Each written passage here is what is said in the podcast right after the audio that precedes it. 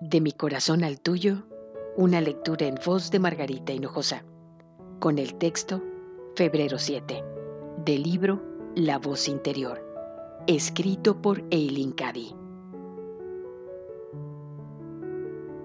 Encuentra tiempo para explorar tu corazón.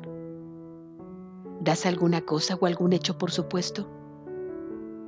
¿Te sientes alguna vez aburrida o harta de la vida? ¿Eres de las que dan o de las que toman? ¿Llevas una vida de servicio hacia tus semejantes o exiges ciertos derechos para ti misma?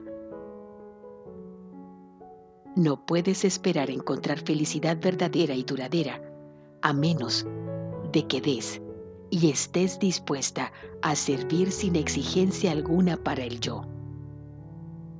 Solamente cuando aceptes que esta es una vida de servicio, de donación, de completa dedicación a mí y a mi servicio. Una vida donde el yo quede olvidado y vivas para todos. Podrás entender lo que quiero decir cuando afirmo que estás llevando una vida verdaderamente plena y gloriosa y que estás siendo enormemente bendecida. Así que empieza ahora a expandir tu conciencia. Empieza a vivir y a obrar para todos y verás cómo cambia por completo tu actitud.